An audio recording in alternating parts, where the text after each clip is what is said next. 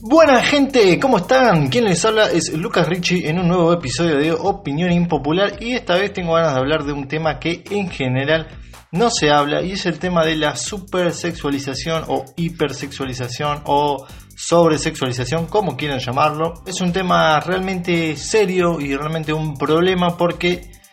cuando yo hablo con una persona que no ve anime, una persona lustrada en algo, no sé, en música, en cine, en fotografía, en series, en alguna cosa, en general me dicen, no, yo no miro anime porque cuando veo, veo nenas que están eh, con poca ropa o eh, mujeres muy sobresexualizadas o situaciones que me ponen incómodo y por eso elijo no verlo. Y la verdad que yo les tengo que dar la razón en ese punto, porque cuando alguien me dice, el anime es un dibujito para chicos, yo le puedo decir no, hay seinen para que lo pueda ver adultos, cuando me dicen es solo violencia, le puedo decir no, hay anime que son de deporte, de arte, de cocina, de cualquier tipo de, género, no solamente son animes de pelea. Cuando me dicen, bueno, el anime son cosas que pudren el cerebro, puedo decir, no, hay animes que tienen refuerzos positivos y que te alientan o te pueden dejar un buen mensaje, no solo cosas negativas, pero cuando me dicen el anime sobresexualiza a mujeres y sobre todo menores. Ahí la verdad que no puedo defender el anime, que es un rubro y un género que amo, que amo ver, que me gusta mirar, que veo todas las semanas anime, pero realmente en ese punto no lo puedo defender porque es cierto. En los animes siempre se tiende a sobresexualizar a la mujer, a utilizar como objeto y sobre todo a, las menores, en el caso de los dibujos que son lolis, ¿no? El género lolicon, que es un género aparte que en realidad no, no es que sea un género sobreexplotado en particular, sino que es parte de toda una galera de fetiches, de una paleta de fetiches que tienen los japoneses sexuales o de morbosos que explotan eh, y que reflejan y proyectan en el anime, que está entre todo, no sé, entre la violencia, entre, no sé, un montón de idiosincrasia japonesa que ponen, injertan en sus series porque es lo que atrae al público, ¿no? Que quizás de acá desde el lado occidente lo vemos mal. Eh, uno que ve anime siempre se acostumbra a ver este tipo de cosas. La verdad que yo no les doy bola, aunque siempre digo que un anime con fanservice le resta puntos y no me gusta cuando veo eso, cuando hay un anime con demasiado fanservice. Directamente no lo veo porque ya me pudre, ya son escenas que no me aportan nada. Por más que sea una serie buena, que tenga buenos momentos, eh, es un elemento que siempre está injerto en los shonen, en los seinen, Menos en el Kodomo, creo que en todos los demás siempre hay una cuota de fanservice o de sobresexualización que la verdad que molesta. Y del occidente eh, también se ve mal, pero bueno, no es que desde este lado, del lado, qué sé yo, de la mirada del cine de Hollywood o de, de Disney o de diferentes cuestiones, no es que desde ese lado esté correcto o estén libres de pecado, ¿no? Porque si uno ve lo que fue y lo que es Hollywood, también está lleno de pedófilos, de situaciones muy turbias. Por ejemplo, hace unos años el que interpreta a Frodo en El Señor de los Anillos, ahora no me acuerdo el nombre, decía que para ser menor y triunfar en la pantalla grande de Hollywood tenías que dejarte violar básicamente por algún productor. Básicamente un productor un CEO ponía la plata y tenía que, tenías que dejarte abusar porque si no, no te dejaban estar en la primera plana de las películas y las series. En el caso de él, se lo ofrecieron y dice que su familia lo protegió de toda esa situación horrible, pero que varios de sus amigos y varios de los que son estrellas de cine, jóvenes o adolescentes hoy, cuando estaban en la misma escena que él, con la misma edad, fueron abusados y tuvieron que hacerlo para triunfar en la televisión o el cine o las series. Y es algo realmente horrible, realmente muy grave, ¿no? Otro de los ejemplos es eh, Brendan Fraser, este que hizo en varias películas de La momia o de Al diablo con el diablo. ¿Qué le pasó? Él era uno de los actores en un momento más cotizados de Hollywood y en un momento dejó desaparecer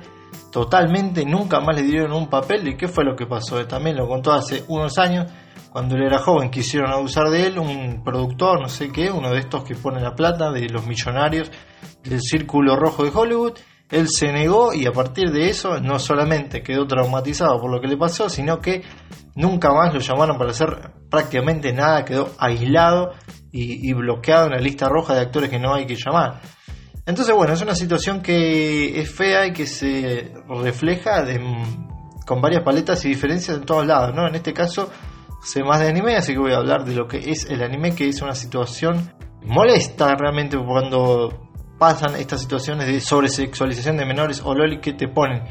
eh, un personaje que tiene un cuerpo de menor y te dicen, no, sí, tienen 400 años, no pasa nada. Y te tiran el fanservice gratuito en la cara. Por ejemplo, ahora estoy viendo Monogatari Series, que es una serie que me negué a ver por muchos años. Primero porque los fanáticos eran realmente cancerígenos que te molestaban sobrevalorando la serie. Y hoy, 10 años después, porque salió en 2009 y ya estamos en 2019, hoy este año es el 10 aniversario de la serie, puedo decir abiertamente que es una serie ultra super sobrevalorada. Ya vi, creo que voy por la mitad entre películas, ovas especiales y demás. Y realmente no es una serie novedosa. Creo que el 90% de la fama que tiene se debe primero por el estudio que lo hace, que es Shaft, que tiene una animación linda, que está buena eh, visualmente, y segundo por la cantidad masiva de fanservice que tiene todo el tiempo. O sea, está lleno de personajes que son lolitas, que todo el tiempo están uh, súper sexualizadas, que te ponen el fanservice en la cara. Realmente me molesta muchísimo. Si lo hubiera visto 10 años atrás por ahí, no me hubiera dado cuenta, lo hubiera tomado como un elemento más, eh, así como son los chistes o como son diferentes elementos que se usan en los animes. Hoy realmente ya me molesta y me cuesta ver una serie así porque le resta importancia, le resta seriedad, le resta espacio y tiempo a otros elementos argumentales que pueden ser mucho más efectivos para atraer cierto tipo de público. Entonces la verdad que es una situación muy muy molesta y que vemos en Japón que es totalmente normalizada, o sea, juzgarla de este lado, por más que uno se queje, no hay mucho más para hacer. Si uno se fija, por ejemplo, el autor de Rurouni Kenshin encontraron un montón de pedofilia en su computadora y el chabón eh, ya está libre, su manga sigue estando en publicación, no tuvo un juzgamiento público. Desde este lado capaz que sí, pero del lado de Japón es como, no pasó nada, tenía pedofilia en su computadora, ah, es como pegarle un tiro, ah, pues una multa de 5 dólares y siga para adelante, no pasó nada acá. Y la verdad que no, está muy muy mal realmente esa situación y, y, habla de lo aceptado y lo moralmente visto de esta situación en Japón, que como normal, como decía antes, es parte de otra gama enorme de fetiches japoneses que están referentes a lo sexual, que a la vez son muy abiertos en eso, muy morbosos y tienen una oferta enorme de todo lo que es pornográfico y erótico, pero al mismo tiempo son súper reservados y el 70% de la población de los hombres mayores de 18 son vírgenes, siempre lo digo porque lo dice el documental eh, Sex Around the World en Netflix, el capítulo 1 que habla de Japón, te lo muestra. Entonces es una situación realmente agraviante, porque no es que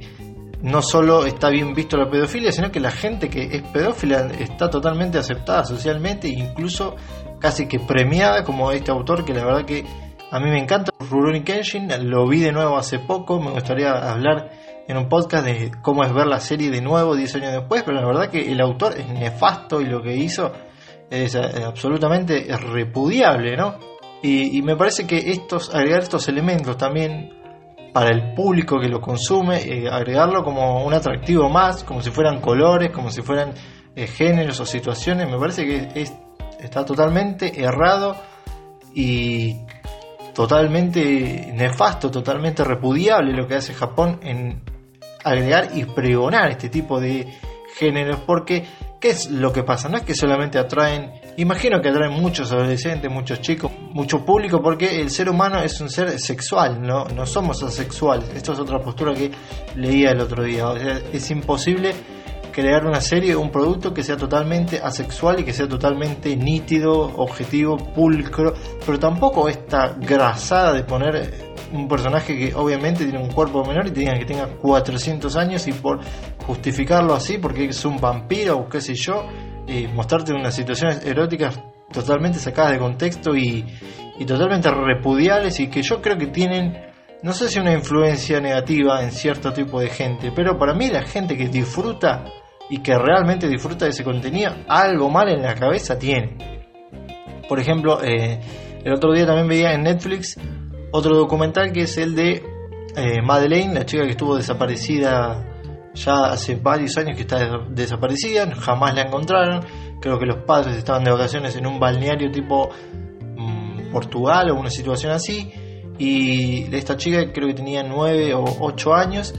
Y cuando ellos se van a comer, a ella la secuestran y varios años después se descubre que había una red brasilera de pedofilia que se estaba secuestrando chicos en la zona y se cree que ella fue secuestrada por una de estas organizaciones, ¿no? Entonces un investigador privado tuvo que eh, hacerse pasar por pedófilo y meterse en estos grupos de la deep web, de la red oscura y meterse a intercambiar material y ese tipo de cosas. Y de hecho se dio cuenta que la gente que disfruta de ese tipo de contenido es realmente gente enferma que tiene una situación en la cabeza eh, muy anormal y que obviamente este investigador que se tuvo que meter en ese mundo también quedó recontra tocado del bocho porque el material que tuvo que ver y que intercambiar y que socializar, digamos, lo afectó a nivel anímico de una forma gigante que una persona normal obviamente no, no puede aceptar y tomar como normal ese tipo de material que me parece que no, no está bien normalizar y de la forma que lo hace Japón. Obviamente salvando la distancia, ¿no? Estamos hablando de dibujos animados y, lo otro que estaba hablando recién era en la vida real. Son dos paralelos con mucha distancia, pero que algo en común tienen. A mí me parece que la gente que pregona este tipo de material y la forma en que apunta Japón con los animes, que alimenta ese público que quiere ver eh, ese tipo de contenido de menores, sobresexualizadas y demás, me parece que es alimentar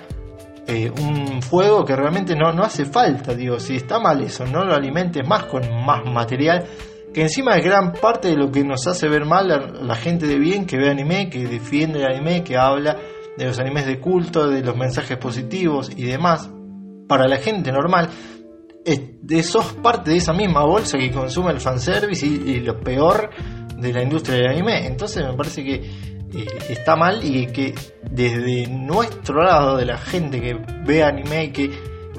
consume el medio de una forma más normal y que quiere ver contenido adulto, contenido refinado, contenido serio, con una sustancia, hay que criticar y hay que denostar estas, estas situaciones y este material que viene a ensuciar el medio y que realmente está mal visto porque es algo que está mal pura y llanamente, no, no hay espacio para tibiezas acá. Por suerte es algo que cada vez se ve menos o que se va sectorizando más, es un tipo de material que cada vez salen menos series como Monogatari series, o al menos eso veo yo, porque cada vez que veo series veo que o el fanservice se sectoriza más en series hechis o seinen medio turbios o en algún tipo de anime en particular que vienen ya con una bajada de línea rara, pero en general los animes o comedias o dramas o shonen cada vez se ve menos. Por ejemplo, Kimetsu no Yaiba ya no tiene fanservice, Boku no Hero Academia tiene poco, eh, The Promised Neverland me parece que a pesar de que hay personajes que son menores, hasta ahora no vi que tuviera nada raro, digo, me parece que eh, también es parte de la vieja industria rancia del anime que ya está dejando de funcionar o que funciona para cierto público, núcleo duro de público al que apuntan los japoneses y que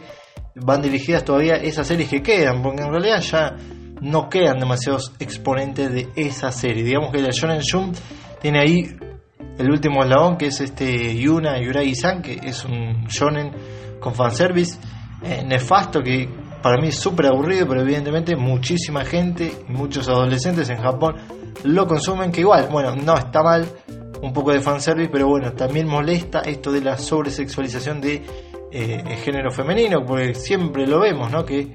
eh, en los pósters de los animes tenés a una protagonista y después cuando vas a ver ese anime la protagonista está en un cuarto plano y en realidad el protagonista es un personaje masculino random que no tiene nada de llamativo, que no tiene nada interesante y sin embargo termina siendo el protagonista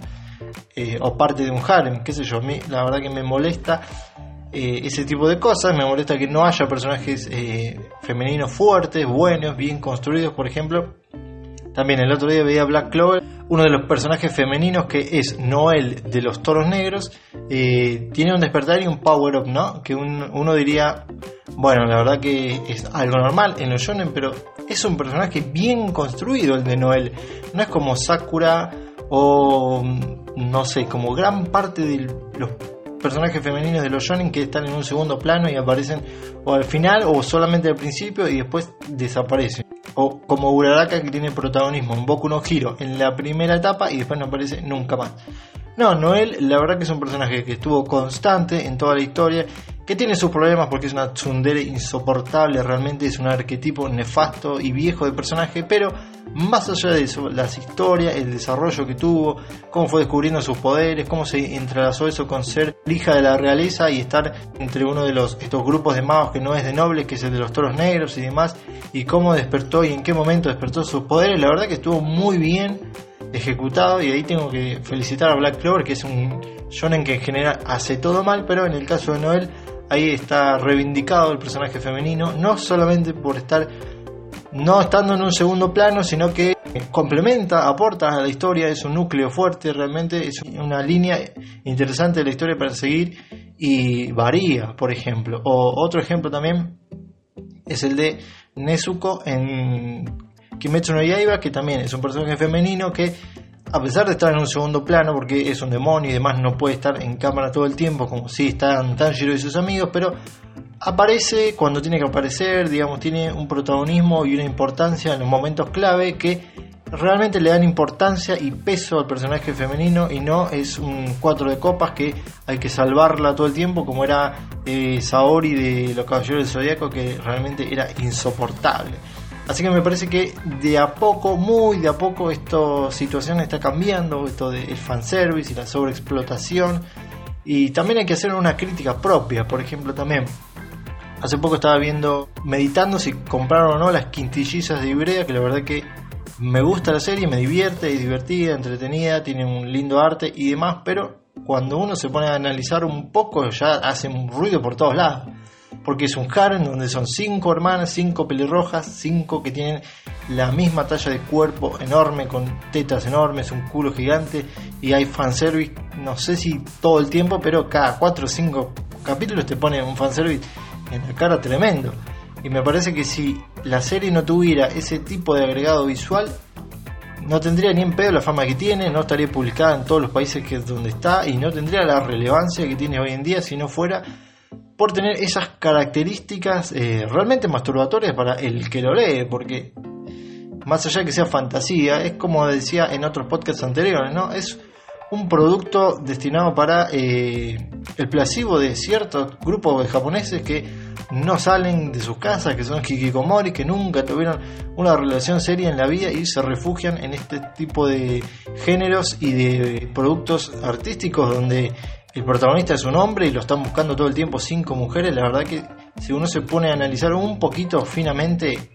por arriba lo que es la serie, ya hace ruido y agua por todos lados. Así que me estaba replanteando porque, bueno, a mí también me gusta y no quiero aportar realmente a,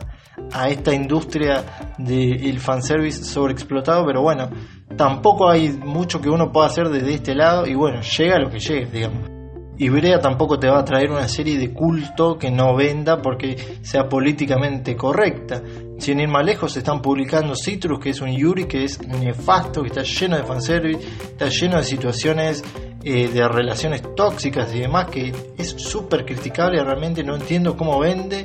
y cómo vende en tantos países. Me imagino por la cantidad absurda de fanservice que tiene. Cuando hay opciones totalmente correctas, totalmente útiles y mucho más sólidas en lo que es el argumento y en la historia, como es eh, Yagate Kimi Ninaru, que se publica en España como Blom Into You, que también es un Yuri escolar. Pero ¿qué es lo que pasa? En esa historia, si hay tres o cuatro escenas de besos, ya es mucho. Y por eso, simplemente por ese hecho de no tener fanservice, la fama de Yagate Kimi Ninaru creo que es, es la mitad de la de Citrus, o un poco menos de la mitad. Eh, entonces, bueno, no se explica o mm, se explica demasiado, de forma demasiado obvia, cómo es que hay cierto tipo de género, cierto tipo de aprovechamientos, cierta mirada sobre lo que es eh, los géneros, cómo explotar cierto tipo de material y de elementos que eh, realmente a mí no me gusta ver, ya no me gusta consumir y me gustaría que se deje cada vez más de consumir y que se mire un poco más eh, las series que tienen realmente un valor por la historia, por el argumento, por la visual, pero no por eh, el fanservice o el entretenimiento eh, morboso, gratuito que te puede llegar a dar.